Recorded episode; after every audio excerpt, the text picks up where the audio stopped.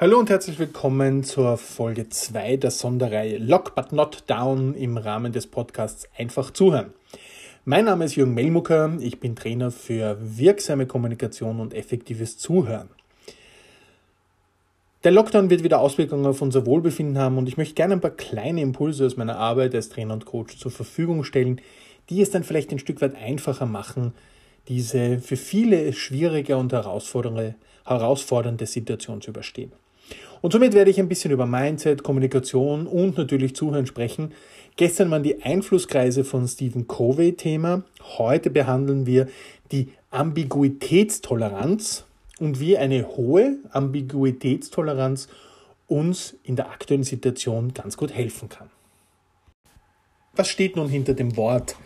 Ambiguität ist die Mehrdeutigkeit oder der Doppelsinn. Das Wort Toleranz ist uns natürlich bekannt. Der Form halber auch hier die Erklärung tolerare kommt aus dem Lateinischen und bedeutet ertragen, erdulden. Es bedeutet also die Duldung der Mehrdeutigkeit. Sie wird auch als Unsicherheitstoleranz oder Ungewissheitstoleranz bezeichnet. Die Ambiguitätstoleranz ist also die Fähigkeit, Mehrdeutigkeiten, Unsicherheiten, unstrukturierte Situationen oder Widersprüchlichkeiten zu ertragen. Entwickelt hat das Konzept bereits Ende der 40er Jahre die Psychoanalytikerin Else Frenkel-Brunswick, eine österreichisch-amerikanische Psychoanalytikerin. Zu Beginn wurde das Konzept vor allem in der Wirtschaftswissenschaft in Hinsicht auf Kaufentscheidungen untersucht. Die Ambiguitätstoleranz findet aber auch in vielen anderen Bereichen Anwendung, vor allem in der Psychologie, wo sie viele Autoren als Persönlichkeitseigenschaft bezeichnen. Menschen mit einer hohen Ambiguitätstoleranz haben also die Fähigkeit zu erkennen, dass es in Situationen sowohl positive als auch negative Aspekte gleichzeitig geben kann. Und Frankel Brunswick beschreibt in ihrer Arbeit so, dass manche Individuen eher dazu befähigt sind, positive und negative Eigenschaften ihrer Eltern zu sehen und Gefühle von Liebe und Hass ein und derselben Person gegenüber ohne allzu große Angst oder Konflikte zu akzeptieren während andere das Bild der Eltern entweder als ganz und gar gut oder ganz und gar schlecht dramatisieren. Das ein Zitat aus ihrer Arbeit.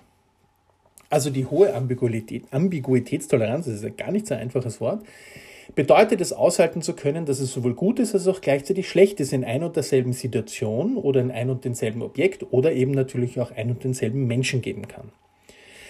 Das Gegenteil ist die Ambiguitäts Intoleranz, also das Nicht-Ertragen können von Mehrdeutigkeiten und Unsicherheit. Weil manchen Menschen ist es eben nicht möglich, gegensätzliches oder eben mehrdeutige Sachverhalte auszuhalten und sind nicht fähig, sich in die Sichtweise anderer Menschen hineinzuversetzen. Der oft notwendige und vielleicht heilsame Perspektivenwechsel ist diesen Menschen eben nicht möglich oder nur zum Teil möglich.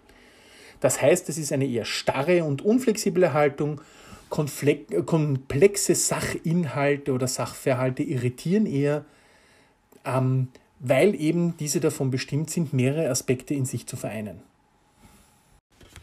Warum ist diese Eigenschaft gerade in Zeiten wie diesen so wichtig? Aktuell leben wir in sehr unsicheren Zeiten. Wir wissen nicht, was im nächsten Jahr passiert. Wir wissen nicht, wie es mit der Corona-Pandemie weitergeht. Ja, wir hören von neuen Impfstoffen, aber wir haben noch nicht die Sicherheit, inwieweit diese dann verfügbar, anwendbar, erste Ergebnisse sind etc. Also die Unsicherheit wird weiter bleiben und wird uns noch über diesen Lockdown hinaus begleiten. Neben den gesundheitlichen Themen gibt es die wirtschaftlichen Aspekte, die mentalen Aspekte.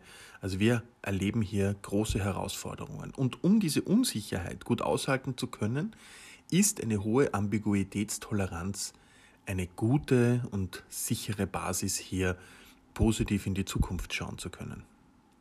Weil hier schaffen wir es schneller auf Veränderungen und neue Umstände zu reagieren. Und da müssen wir eben akzeptieren, dass es in jeder Situation, auch in der aktuellen, sowohl gute als auch schlechte Aspekte gibt. Sehen wir nur unsere Sichtweise und halten Sichtweise anderer nicht aus, die vielleicht andere Meinungen haben und denken, dass wir nur die einzige und echte Wahrheit besitzen, dann wird es eher zu Verhärtungen und eher zu Isolation kommen als zu Offenheit und Austausch. Um für sich vielleicht festzustellen, ob die eigene Ambiguitätstoleranz höher oder vielleicht weniger hoch ausgeprägt ist, habe ich ein paar Fragen vorbereitet. Ungewissheit erzeugt bei mir eher Starre als Aktivierung. Wenn etwas unklar oder unsicher scheint, dann gehe ich dem aus dem Weg.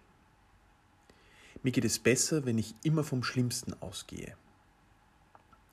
Die Einteilung in Gut und Böse hilft mir, den Alltag leichter zu überstehen. Bei Klarheit und Eindeutigkeit fühle ich mich wohl. Verbindlichkeit ist für mich Voraussetzung für Wohlbefinden. Wenn Sie nun diese Aussagen vornehmlich mit Ja beantwortet haben, dann kann, und ich betone es kann sein, dass das so ein leichter oder ein gewisser Hinweis auf eine höhere Ambiguitätsintoleranz ist. Vice versa haben Sie viel mit Nein beantwortet, dann ist das eher eine höhere Ambiguitätstoleranz. Ich möchte nochmal betonen, das ist kein wissenschaftlicher Test, das ist einfach nur mal eine Orientierung und dorthin zu schauen. Und welche Möglichkeiten ergeben sich jetzt, die eigene Ambiguitätstoleranz vielleicht ein wenig zu steigern, wenn das gewünscht ist?